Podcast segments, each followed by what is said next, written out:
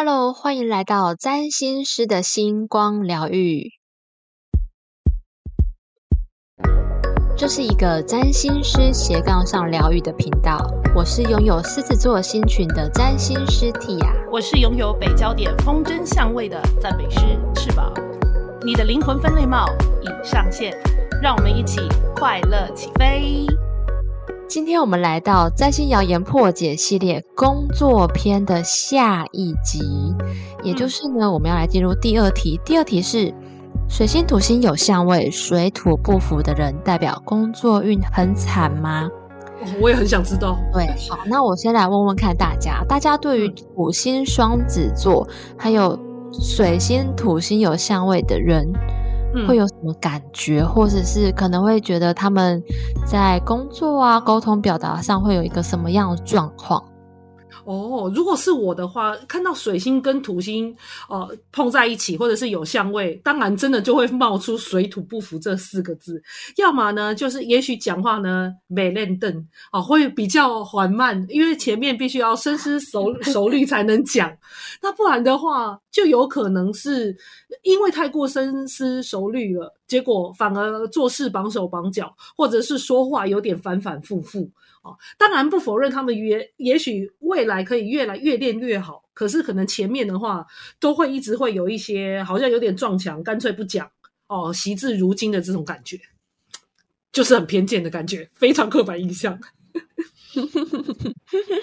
所以想当然就是会不会觉得这个人他在工作或者是在沟通的过程当中，好像会很容易充满着考验。对啊，或者是就是人缘很差之类的，太偏见了吧我？因为出口就是很容易给人家一种老师就是要来检查的感觉。对啊，他想说，哎，为什么？Why？凭什么啊？大家不都同辈吗？之类的，有点老成感。你是不是身边有人是这样子？没有，我想象力丰富啊！哎，对了对了，应该说我身边有人这样子，但是呃，我不确定他到底是不是水星土星有相位，偶尔有可能，也许我会给别人有这种感觉，也不一定啊，因为我本身的职业的关系，就是真的还是会有，也许给人家听起来有一点压力，所以好想知道，那水土真的会不服吗？我在去年有一个很不错的机会之下，哈，然后有机会可以接触到金融业里头的一个投资部门的主管，哦，然后我会印象很深刻，是因为对方啊，他的部门每天要处理的投资的金额大概有三十几亿元哦，哦哦，超多钱呐！非常多钱，他们部门是做计量交易的，但是呢，那一位主管他给人有一种就是很悠哉、很游刃有余、从容不迫的感觉。因为照理来讲，在我的想象当中，他们这一类的人就是一秒钟人家是好几十亿上下哦，这样子的人，他们应该要有一种很着急、压力很大的感觉，皱纹很多的感觉。对，因为我记得我有一个交易员的朋友，他跟我说过，他有一次他同事请假，然后他就要处理他自己的交易部位，然后再加上他代班同事的交易部位，然后那个金额大到他按下去的时候，手指头都会发抖。哇塞，我那想必就是可能几辈子都赚不了的数字吧？对，所以以以我朋友的这个例子，我就觉得这样的主管看起来他应该要很。压力很大，至少不会这么的悠哉跟淡定才对。对啊，应该肩膀都会很紧啊，颈肩很僵硬。对啊，没错。嗯，对，因为我们如果接触过那种压力很大的人，他们讲话都会很快。嗯，没错，就是啪啪啪啪啪，然后性子会很急，会没有什么心思听听对方说话。对，可是那个主管他就是很一派悠闲的那种感觉。那我就觉得这个人一定不是个凡人之类的，异于常人的人。没错，柯南，我就偷偷的上网 Google 他的名字，然后想要找他的出生日期。后来我竟然看到一篇描述他的文章，然后那一篇文章是二零零六年的文章哦，所以他在十六年前，他的名字就已经被人家有写过文章，是很厉害的角色。那一篇文章啊，他是说很多六十一年次出生的人。大部分都是红牌交易员，而且这些红牌交易员有很多人现在都是市场上数一数二的权威人士。哦，然后呢，对我那时候看到这一段，我就会查说，哎，民国六十一年的星盘大概长怎样？我就发现原来那个是土星双子座的年代。哦，哇塞！嘿嘿嘿，双子座在这边代表的是大量而且快速的资讯。那土星双子座在这边代表的是一个固定的交易模式，土星固定交易模式来处理水星大量而且快速的资讯跟交易。那这个投资部门的主管，他就是他们部门就是负责做计量交易的，因为计量交易它就是写程式，然后跟机器说，哎。嗯，如果今天价位到，比如说一百块的话，你要帮我卖掉啊；如果到五十块的话，你要帮我买进。就是嗯，跟机器说，跟电脑说，哎，有很多设定条件下，你帮我做什么什么什么交易。所以跟人比起来，它就可以处理非常庞大的交易。哇塞，那土星双子完全是不一样的意义耶！哇，对，哦，就是依照固定的逻辑进行交易。嗯，没错，没错。哦，嗯。然后大家还记得土星其实也还代表着权威这个关键字吗？没错，对，所以就回应那篇文章说的，他说这些土星双子座的人都变成交易界的权威耶！哇，本来土星双子座真的会让人家觉得是你讲话讲不清楚，或者是对对对，没错没错，就是刚才说的，但是啊。在这一方，就是在处理大量资讯上面成为权威，哇，这个真的也是蛮厉害的哎。嗯，我记得这一个人啊，他跟我们对谈时候的感觉，他也不会说到一个没认凳的感觉，但是他会有一种徐徐的，然后他讲话讲出来的那个语调。那个速度就会让你觉得很有安全感哦，反而就是可以综合了双子座的那种感觉，比较不可靠或者是变动非常非常快速的那个状态跟氛围，就是刚好配上土星的话，就是真的恰恰好的配置，在这位成功人士的身上完全的显现出来。对对对对对，所以大家看，其实土星真的不是全面性都是不好。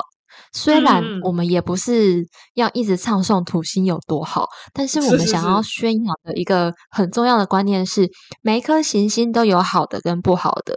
那因为现在在资讯大爆炸的年代，我们很常听到冥王星有多惨啊，土星有悲观的这些网络的声量。我觉得其中一个原因是因为网络上面或者是跟大家说不好的。地方就是冥王星多苦多苦多苦，土星多惨多惨多惨，讲这些真的比较容易打中观众还有听众的心理，然后会引起共鸣，会有很多人想要听这些。对啊，行销上面就是抓紧那个痛点嘛。比如说土星这样有多惨多惨多惨，但是你如果买我们这个产品的话，那你就会一路好运起来哦。类似像这样子，那那如果这样的话，就万无一失嘛。就发现你这你我们大家都真的都会对痛觉或者是伤害会比较有感觉，但真的有的时候是对自己幸运的地方，就觉得那是理所当然。所以有的时候看到土星，就是就真的会聚焦在它诶比较让人家感到不舒服的地方。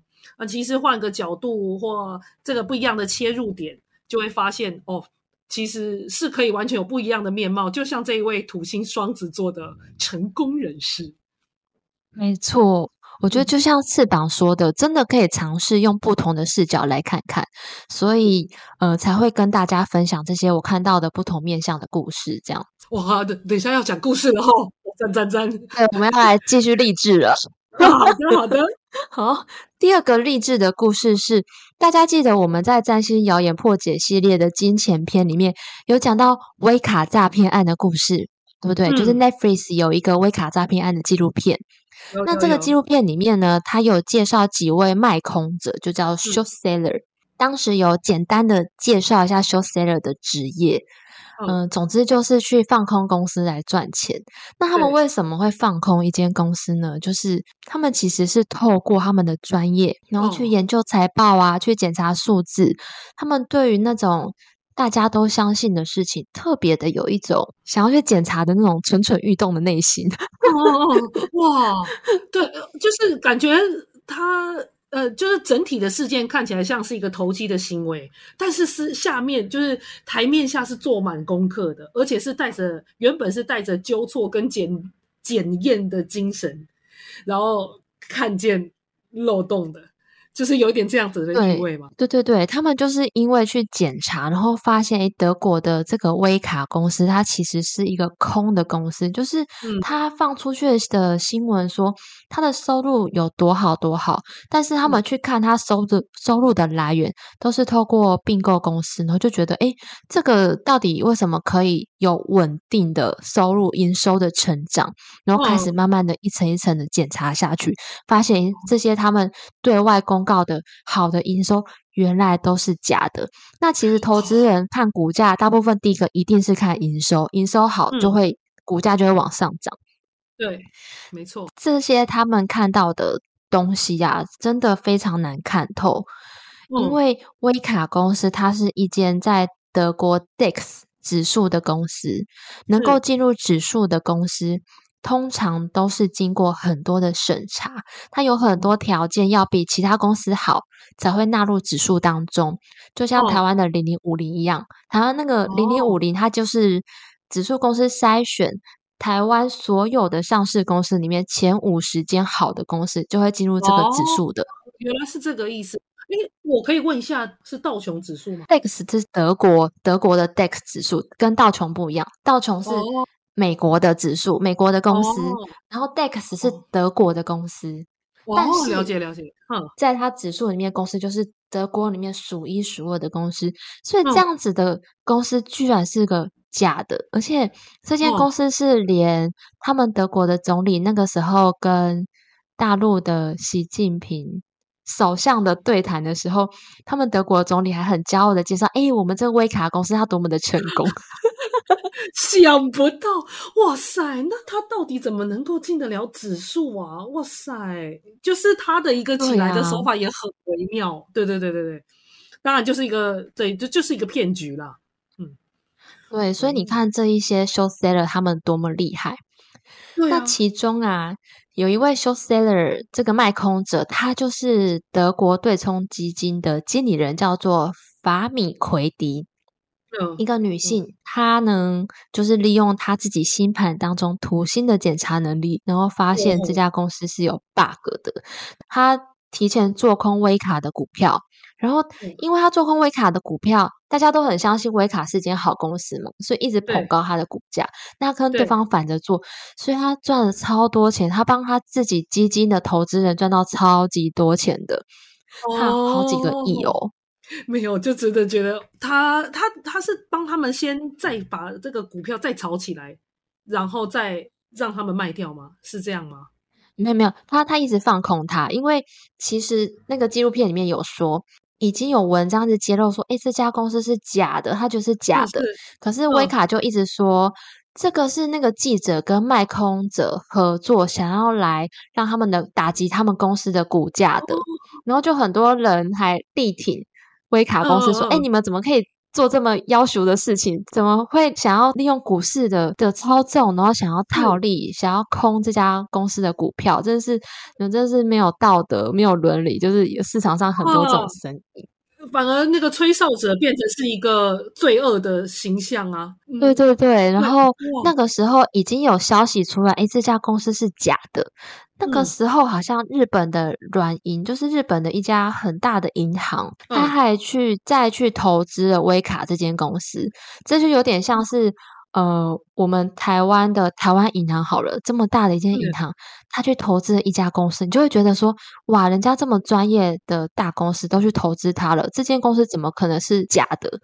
对啊，真的不宜有他，哎，就就没办法，因为。大家就是你权威都是这么讲了，那当然，比如说像我散户这种的，只是跟着人家，那你做这个功课就会觉得想说啊，听这个应该就没错了吧？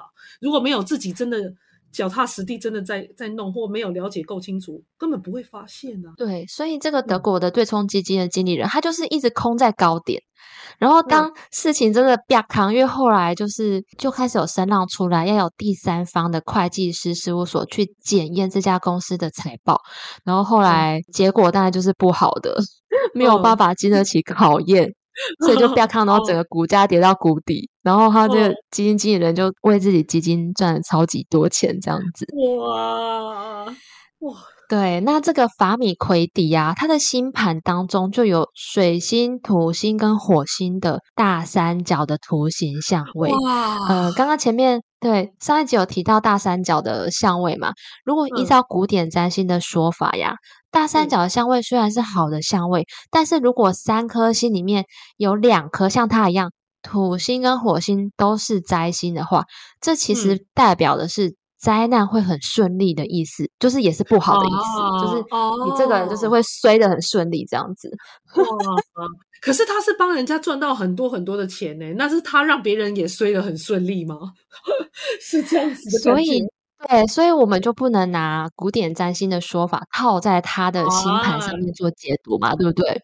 我们看到他使用的是土星，会让他拥有怀疑跟验证的思考能力，然后火星又让他有勇气敢冲、敢对赌，再结合了水星，他看事情的方式，还有他的工作上面，最后结局超级棒的。对啊，灾难转移耶，害害惨别人了，是不是？没错。然后这一位法米奎迪，他的星盘非常有趣。我们在那个，因为我们之后的系列可能会进入到有钱人跟你想的不一样的占星系列，其中有一位就会举他的例子做说明。哦，好好期待，期待，期待。就是到底这个有钱人跟我们想的有多不一样呢？这个大三角会让我有多么的不相同呢？好好好，等到之后结束再说。然后我的第三个例子是，大家记得我们也一样在谣言破解系列的金钱篇里面，也是在讲这类的故事。然后那个时候翅膀有提到《大卖空》这部电影，没错，我都看不懂，但是还是很好看。对，然后因为你讲的实在是太有趣了，然后我就 去把这部电影看完了。哦。是不是就是他的那个呃，以艺术方面，他行进的方式那个切角不一样，但是好像在推理、在解谜一样，然后到最后就会发现哦，是这样的结果。对，但是因为金融，我是真的看不懂啊。但但是被那个情绪哄抬，对对对对。电影的节奏真的很棒诶而且这部电影演的是真人真事哦，是一个男主角的原型人物，现在还活着。他叫做史蒂夫·伊斯曼 （Eastman）。哦哦，应该是很有名的人物吧？对他很有名。他的星盘当中的土星就是在双子座，然后水星、土星、海王星彼此都有相位。哦，土星跟海王星在一起，他又说明了一句话，就是戳破成功、功名成就的故事。哦哦哦。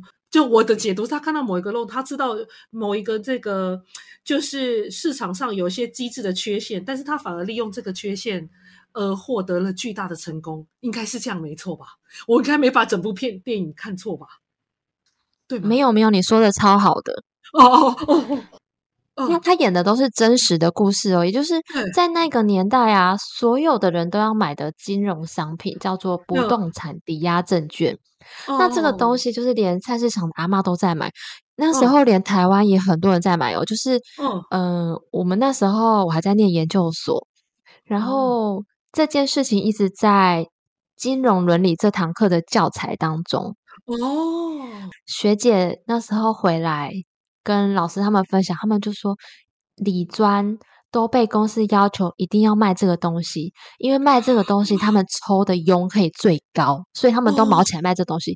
但是他们其实根本就不知道这个东西是什么，这个东西其实就是房贷的债权组合起来的金融商品。也就是说，我今天去贷了房贷，然后我把我的房贷这个债权。卖给你，原本债权人是银行嘛，对不对？对，今天银行把这个债权卖给你，等于是你变成我的债主，我是房贷要缴房贷的人，对对，我是债务人。对对，然后 Steve Eastman 他就是发现说，诶，这里面的内容物超级可怕。这一些人、嗯有一些人根本就没有薪水收入，可是他们贷了好多间房子，然后嗯有一些房贷根本几百年没有缴了，嗯根本就是一个违约户了。然后对还把这些债权包装好之后卖给投资人，他就发哦现说，这些大家觉得人人都要买的这种巨大泡沫，其实根本就是垃圾。嗯，他发现了，他发现这个幻象，哦，对我发现有土星能力的人，就是大家有时候都会，包括我自己，都会很嗯相信一个巨大架构下面的东西啊，这个地球是圆啊，就真的是圆的。但土星的人会怀疑说啊，难道地球不是三角形吗？就会开始去 验证说，哎，我今天从头然后走到尾，我是不是真的可以走回原点？他会去验证这件嗯事情。嗯嗯嗯，对，哇，对，这个不动产抵押证券，它价格就一直被哄高嘛，可是根本就是假的东西，所以嗯整个事件就引发了二零零八年的金融海啸。有有有有那有，他电影里面还要演那个 CDO、CDS 是什么东西？我印象超哦深刻的，那些东西嗯复杂到读懂一次忘记一次。然后嗯那个时候学校的老师教我们的一句话就是：永远不要买自己看不懂的商品。这个是我们哦从这个事件得到的教训。你根本不知道嗯自己买的都是一些垃圾，是一些房贷的哦债权。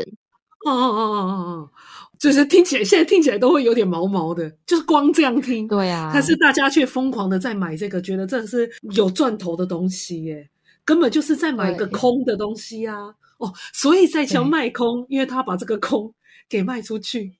哦，这是嗯。Steve Eastman，、我在电影里面看到，他是跟高盛，啊跟好几家哦大型的嗯。金融业者，然后就签约说，哎、我们来对赌，如果今天他们嗯。这些房地产、不动产抵押证券真的倒了，那你要赔我钱。那那个时候，哦。你说你想高盛啊、摩根这一些都是非常专业的投资人诶，那他们就判断说啊，记得笑诶，这个东西怎么可能倒？他超好的，那我就跟他对赌，结果就赌输啦，然后就要付 Steve Eastman 超级多钱，所以他因为这个金融哦海啸的事件变得超级有名的。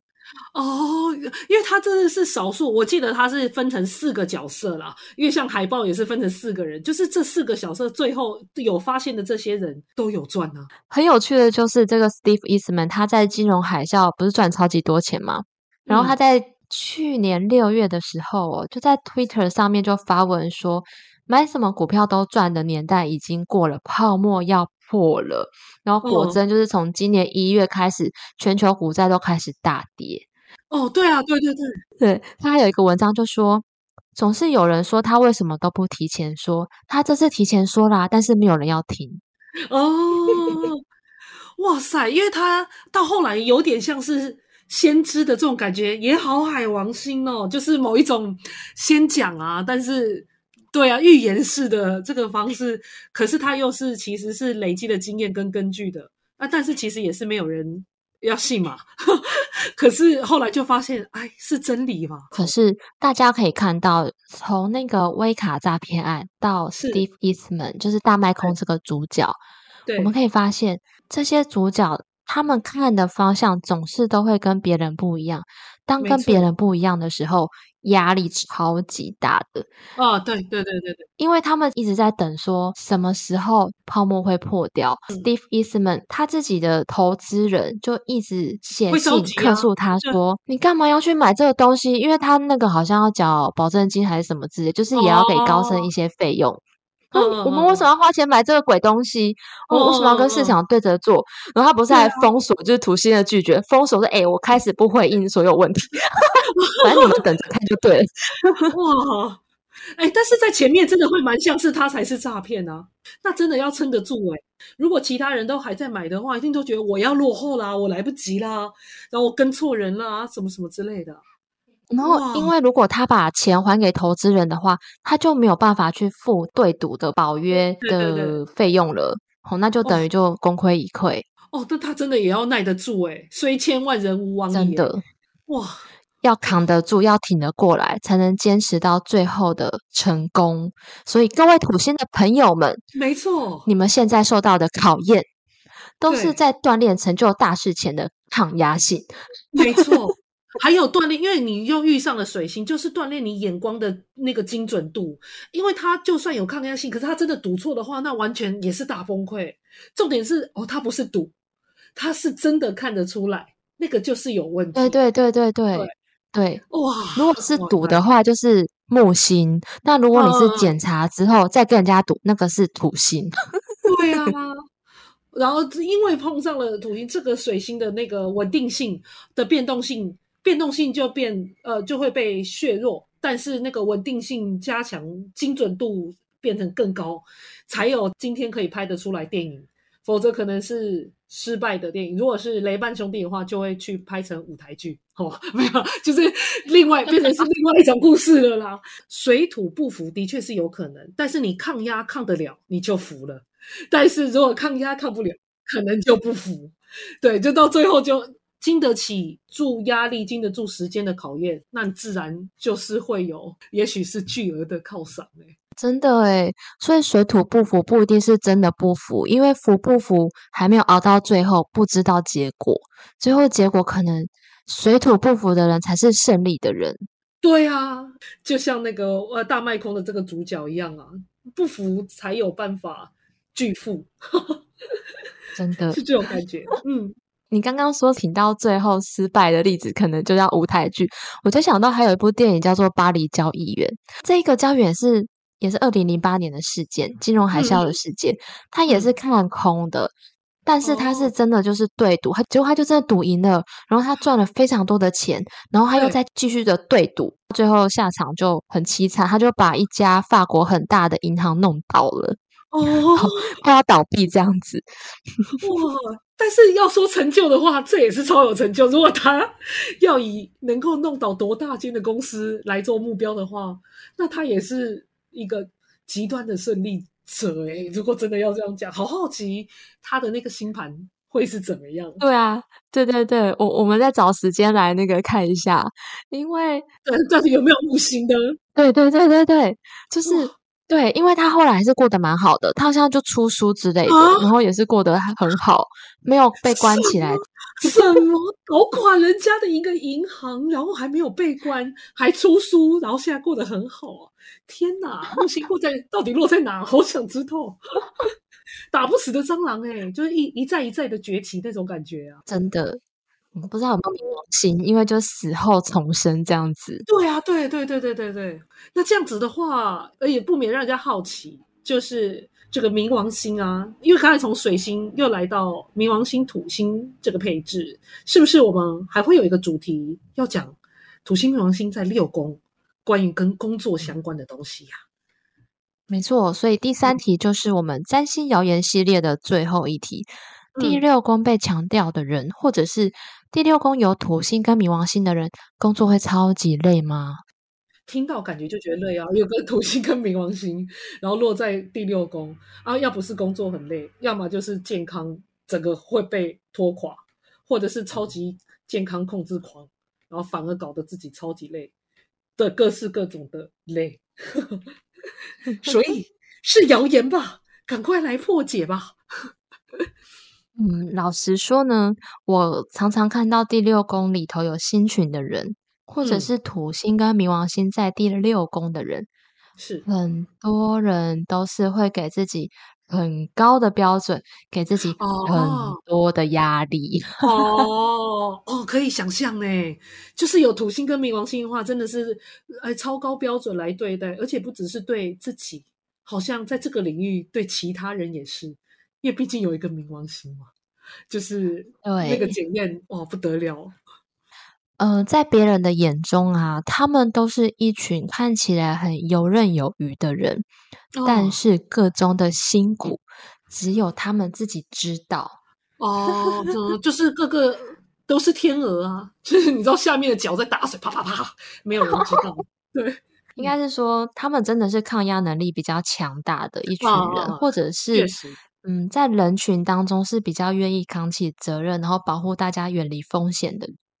哦，对他们也会事先意识到风险，很适合危机处理的，需要危机处理的工作。但感觉就是会累啊，会累。会蛮累的。对，除非 要自己看到。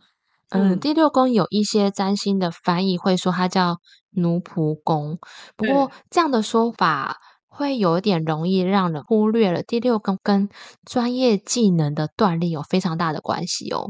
第六宫有新群的人，他们很多很喜欢把自己专业去精雕细琢到非常厉害，所以土星、冥王星在第六宫的人，他们除了危机处理的能力非常强以外，因为专业本身就很厉害，他们很容易是四师，就是医师、律师、会计师、建筑师四大师哦。哦，原来如此，而且但是因为六宫也跟健康有关，我觉得他们如果真的有土名的话，搞不好就是真的在健身上面也非常有才华，就是非常能够坚持跟有在这个地方可以建造自己的成就，哎的感觉呢。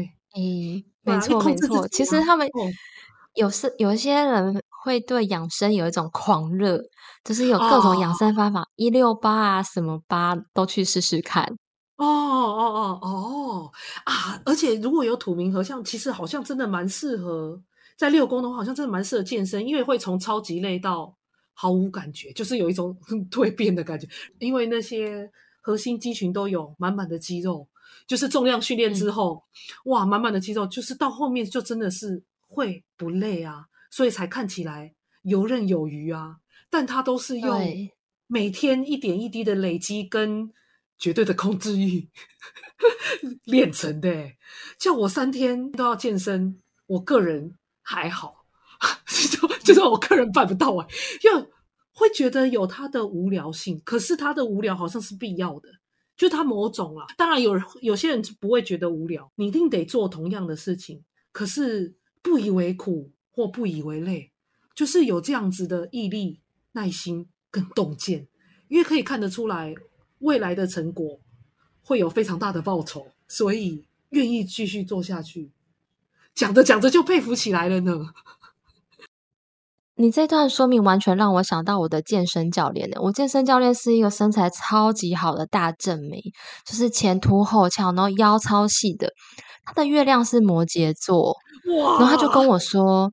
东西只要熟了就可以吃了，吃什么完全不重要。但是它都是原形食物，就是重训营控的饮食的准则，就是不吃加工品这一些，对自己要求非常的高。所以她身材超好，她还是两个孩子的妈妈。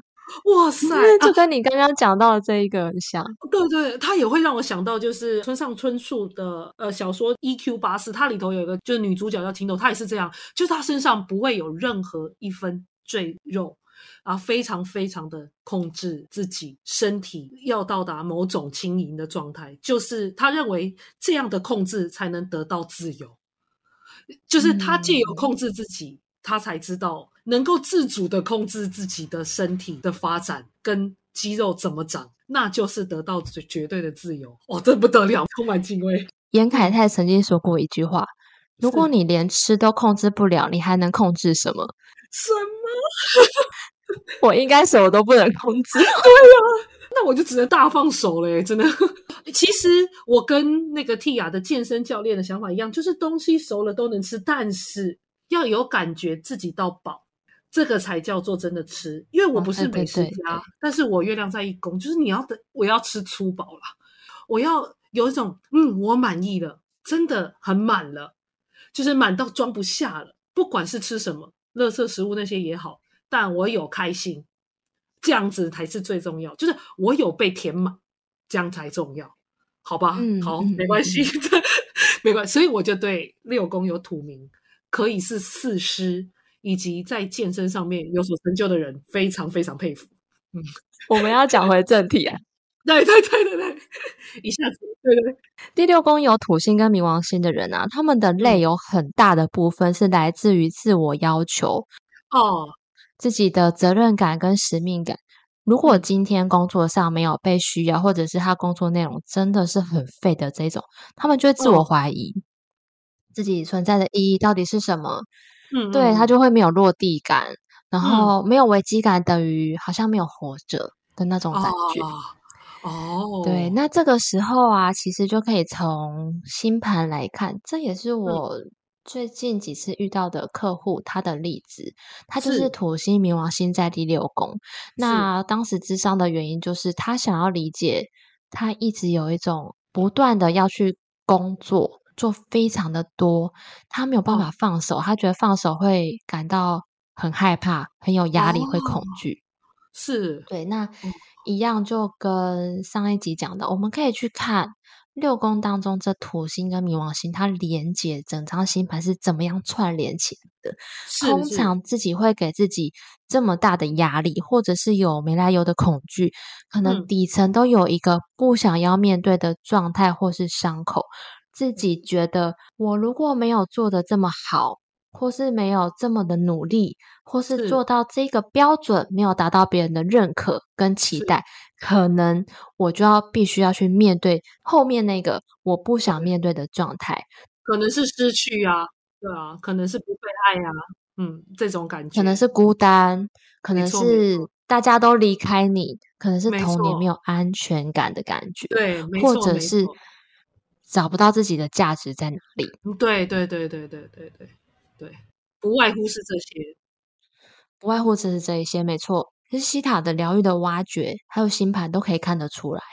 然后看到症结点的礼物，就是这等于是拿到一个选择权，就是我们可以选择继续维持这个状态，因为这个状态的某些害怕跟恐惧，它也许是某一个带领我们到目前这么成功状态的一个原因之一。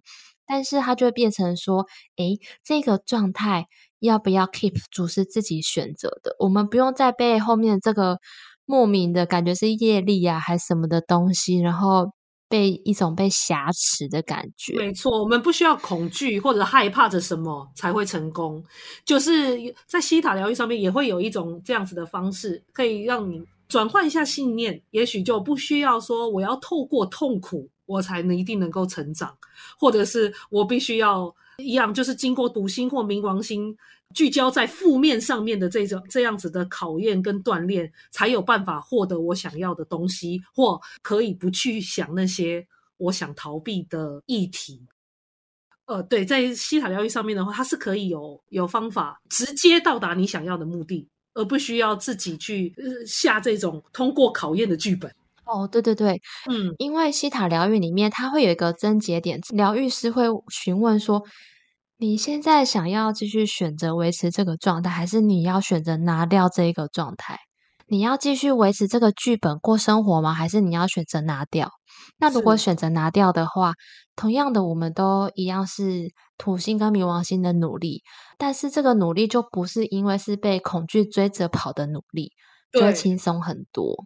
没错，或者是想控制着什么的那种努力，这样子的能够放掉这样子的呃信念的话，你的累其实就是那个乳酸的生成，不论是灵魂上面的还是肌肉上面，接下来那个肌肉就要生成了，那你的韧性就会变得更好。哦对啊，哇哦，好励志对对对哦！我是嘴上的健身教练。喜欢喜欢。好的，最后呢，我们这个系列要结束了。呃，是翅膀有没有想要跟大家说的话呢？哦，我自己的话，以我自己，如果我是听众的话，我就觉得，嗯，意犹未尽啊。我想大家也是这么想的吧。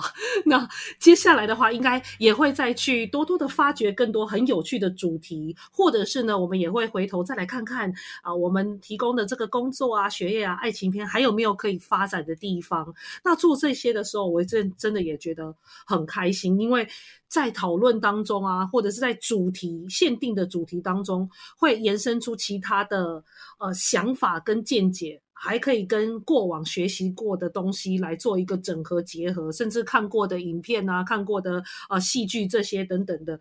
哦，那每一次都是可以对星盘会有更深的了解，也更希望知道大家是怎么想的啊？有没有一些很有共鸣的故事，在彼此分享之下呢？哦，就是越来越越能够对星盘有各种不一样的诠释。那在这种不一样的诠释之下，那个故事啊，有可能会一百八十度的大转变。那甚至你的人生就会有截然不同的发展。你的平行宇宙就在你的面前展开，你双掌一打开，手上的这些的脉络脉纹啊，哦，都是引领你向你自己选择的心中最美好的那个结局。哇，好励 志哦！谢谢翅膀。没有没有，不客气。如果大家有呃想被辟谣的占星说法的话，都可以。言给我们，我们就可以收集这些题材，然后来回馈大家。对啊，就困扰你们很久的，会一直会有点害怕的。最近解盘的经验，真的很多人都会说，哦，那个什么什么频道说。我星盘的哪些哪些地方都讲的好惨哦，对，就是讲到最后，他就会默默飘出这些话。哎，但是另外一方面来说，也就是台湾的听众对于星盘真是越来越多了解，就是吸收了真的非常多的知识，所以不再是哦，只是单看太阳星座，有的时候也是如果随口一提，哎，怎么不像什么什么座？哦，也也许都能够回答说，哦，那是因为我上升星座在什么什么座啊？哦，就大家的程度已经是进阶到这一番了，真的觉得蛮厉害的。可是同时一样，因为收取多收取很多不一样的那个占星知识，难免对于很惨的这个部分会多比较更多的聚焦在这里。那希望我们辟谣的话，我们都会尽可能来帮大家，但有些好像是真实的。我们也不能说不是，嗯，对，所以就是也很谢谢这段时间，就是给予我们正面回馈的听众，就是有一些听众有来留言说，哦，很喜欢我跟翅膀的分享，这样这些回馈让我们蛮开心的。对啊，对啊。最后，最后，我有一段感想，就是分享给大家，这是我最近帮客户解盘的心得。我在解读到某一个部分的时候，对方就跟我说，他觉得我的解读都好正面哦，因为就像我刚刚说的，网络上很多资讯把他星盘的部分讲得很惨。那对于这个部分呢，呃，我跟翅膀其实都很想让大家知道，占星这个工具绝对不是用来把人限制住或者是框架住的。每一个人都有土星跟冥王星，可是解读跟定义还有使用的方式，真的可以完全不一样。有一些人啊，他们会定义过去的一些经验，然后这些经验的悲惨对自己的负面影响非常的巨大。但有一些人不会这样定义，他只会知道哦这件事很惨很惨，但是他已经学到了，然后也挺过来了，所以代表他已经已经是有底气了，他可以继续的往前走。嗯，然后我有一个占星老师，他曾经对我说过。星盘就是用来转运的，所以本命盘不用看得太认。我很棒哎，自己在对啊，我老实说，我在解过很多的星盘之后，我慢慢的也有感觉到这一点诶，就是可以从星盘当中看到一个人他原生的议题是什么。这个议题他可能是前世未解的遗憾，或者是说还没有学会的功课。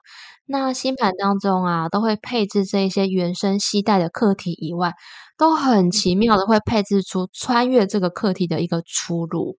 所以我每次看这个过程，阅读星盘这整个过程，我都会非常的感动。这就代表说，我们现在生命当中所经验、所体验的每一个人、每一个故事，它其实都是我们转换的契机，或者说是奇异点。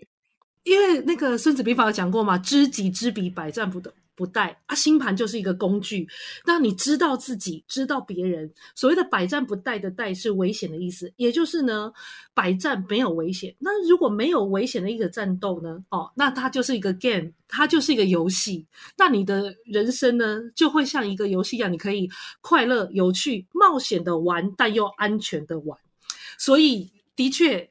只要读到这，你用不一样的方式来看星盘，就会像蒂亚讲的，每一次看都会有不同的感动。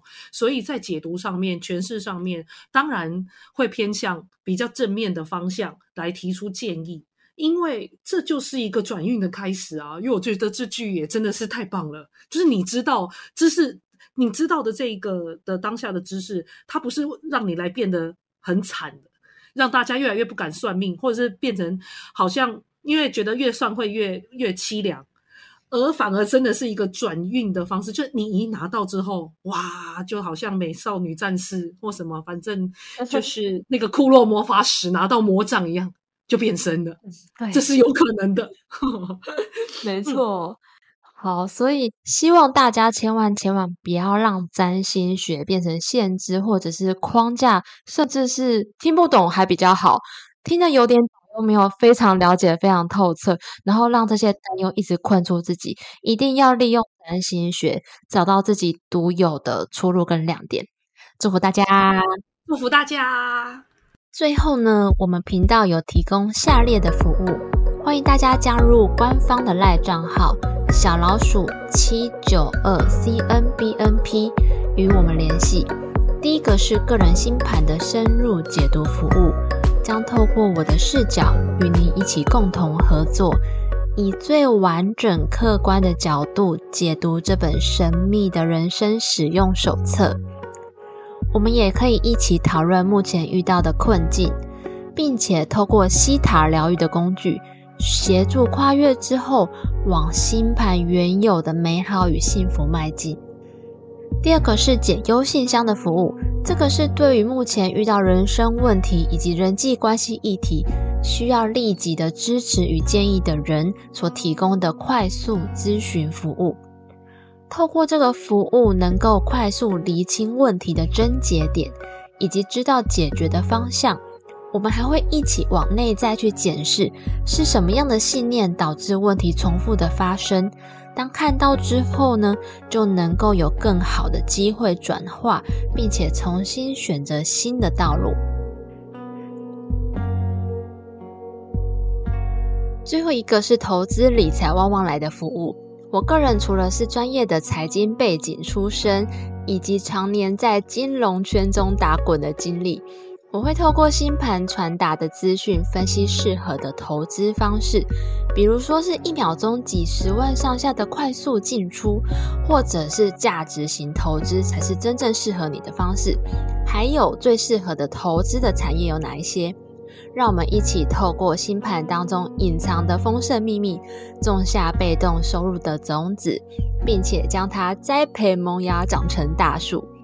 最后的最后，我的脸书与 IG 目前有上架占星小学堂，教你玩转星盘的多重宇宙系列，每一篇都是呕心沥血之作，非常简易而且好懂，欢迎大家追踪按赞。至于翅膀我呢，如果你想找到我的话，你可以来到我的 YouTube 频道，你只要搜寻 Your Wings Tarot。丰饶角塔罗，你就可以找到我。上面呢，目前已经有五十二支大众占卜影片，也许你点进去看，对你的生活疑问可以有所启发跟回应。那你也可以在 IG Wings 一二零二一 Wings 就翅膀 W I N G S 一二零二一这里找到我。我每天呢会为大家抽牌，那写一些小诗，跟大家有所共鸣。也希望呢这些字句可以对你有所启发。如果你愿意的话，也可以私信给我，看看有什么方式可以跟我一起聊聊哦。那我们下次见，拜拜，拜拜。